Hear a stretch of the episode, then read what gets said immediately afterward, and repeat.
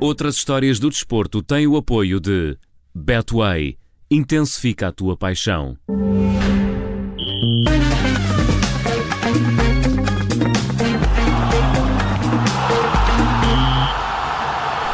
10 horas 35 minutos, manhã de sexta-feira. Diogo Teixeira Pereira, bem-vindo, bom dia. Olá, bom dia.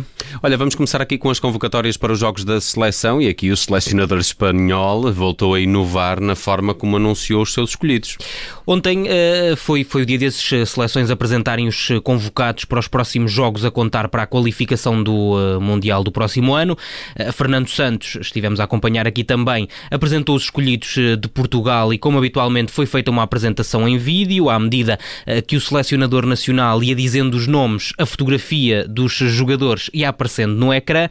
Luís Henrique, o selecionador espanhol, fez de outra forma. Se acabou o verano, llega la vuelta al cole y empezamos con tres partidos contra las selecciones de Suecia, Georgia y Kosovo. Acompañadme y os enseño la lista de 24 jugadores. Empezamos con los porteros, Unai Simón, Este é o som eh, do vídeo onde o selecionador espanhol aparece de mochila às costas, a dizer que o verão acabou e que está na hora de voltar à escola. A mochila do selecionador nacional tem o nome Luís Henrique, naturalmente, está estampado, e ao longo do vídeo, enquanto vai dizendo os nomes dos jogadores que escolheu, vai distribuindo mochilas pelos lugares dos jogadores no balneário. Cada mochila tem o nome de um jogador.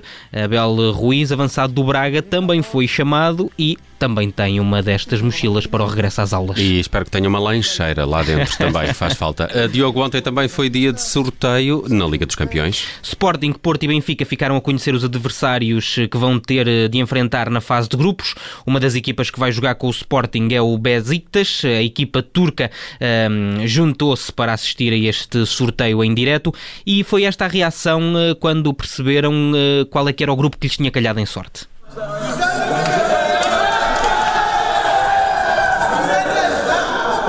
A reação uh, dos jogadores e do treinador do Besiktas ao sorteio da Champions, uh, mas no meio desta aparente felicidade há um rosto fechado. Rosier, antigo jogador do Sporting, parece ter ficado um pouco apreensivo com o grupo que lhe saiu em sorte. Mas, mas pelo menos já, já conhece mais ou menos o, o plantel do adversário. O se treinador, calhar é por isso, está com medo. Se calhar é por isso está com medo, pode ser. O treinador do Liverpool também teve uma reação, uh, Diogo, curiosa a este sorteio da Liga dos Campeões. A Klopp vai defrontar o Futebol Clube do Porto, o Atlético de Madrid e o AC Milan, mas a atenção, ele diz que um, ele diz que riu, riu muito alto depois de saber o grupo que ia ter uh, pela frente, uh, mas como dizia, esta uh, gargalhada sonora de Klopp não foi de alegria. Ele diz que riu muito porque o grupo é muito duro. Não sabemos se estava aqui a ironizar.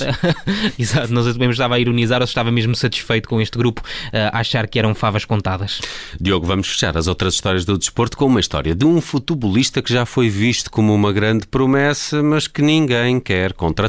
Estamos a falar de Jack Wilshere. Para, para percebermos esta história, precisamos de recuar a 2011 e a um mítico Barcelona-Arsenal, onde Wilshere, com apenas 19 anos, foi eleito homem do jogo. Ele jogava pelo Arsenal e meteu no bolso jogadores como Busquets, Rabi, Iniesta e Messi. Eh, esta expressão, eh, meteu-os no bolso, foi o próprio Wilshere que usou num tweet recente eh, que escreveu em resposta a um fã que lhe perguntava o que tinha aprendido com estes grandes futebolistas.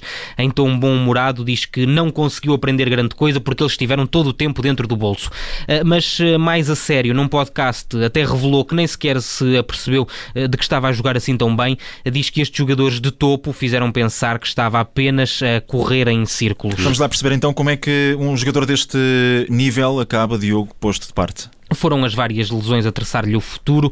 Ah, na verdade, também o próprio Arsenal acabou por perder alguma influência. Chegou até a falar-se ah, da possibilidade de, Pep Guardiola ter interesse neste jogador, mas na verdade, ah, até porque na final daquele mítico Barcelona-Arsenal, o próprio Pep Guardiola falava num jogador de topo. Ora, esse convite nunca chegou e atualmente o jogador está sem clube, mas vai mantendo os treinos. Treina numa pista de atletismo e agora tem de enfrentar outra dura realidade. O filho de 9 anos é, é apaixonado por futebol e pergunta-lhe com frequência porque é que nenhum clube o quer e ultimamente até tem eh, sido um, gozado na escola pelos eh, colegas uh, que lhe perguntam porque é que o pai não tem clube e uh, lhe perguntam se uh, ele não é bom o suficiente para jogar futebol e voltar aos relevados. Diogo Teixeira Pereira com as outras histórias do desporto desta sexta-feira regressam na próxima semana. Bom fim de semana, Diogo. De semana.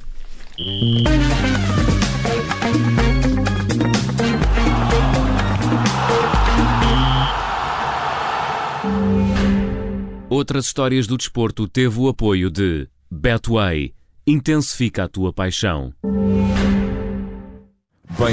Obrigada por ter ouvido este podcast. Se gostou, pode subscrevê-lo, pode partilhá-lo e também pode ouvir a Rádio Observador online em 98.7 em Lisboa e em 98.4 no Porto.